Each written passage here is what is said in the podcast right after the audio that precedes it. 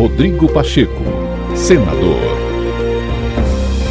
O presidente do Senado, Rodrigo Pacheco, afirmou nesta sexta-feira que a aprovação da reforma tributária é fundamental para assegurar a estabilidade institucional e relações menos conflituosas nos diversos setores produtivos, em razão de constantes ações que exigem do Judiciário posicionamentos sobre demandas oriundas da insegurança gerada pela atual legislação tributária.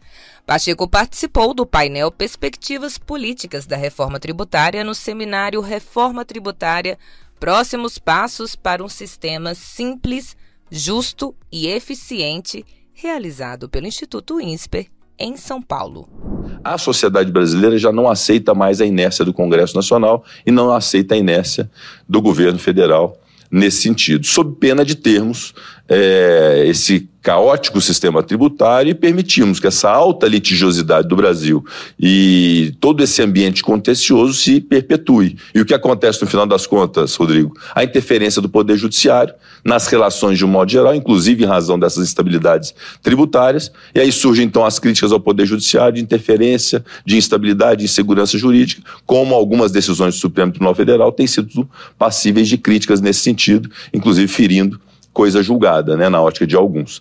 Então, para que isso não mais aconteça, isso é muito importante, inclusive, para a estabilidade dos poderes, para a estabilidade social, é preciso ter uma reforma tributária que constitua um avanço em termos de modernidade, de desburocratização, de simplificação.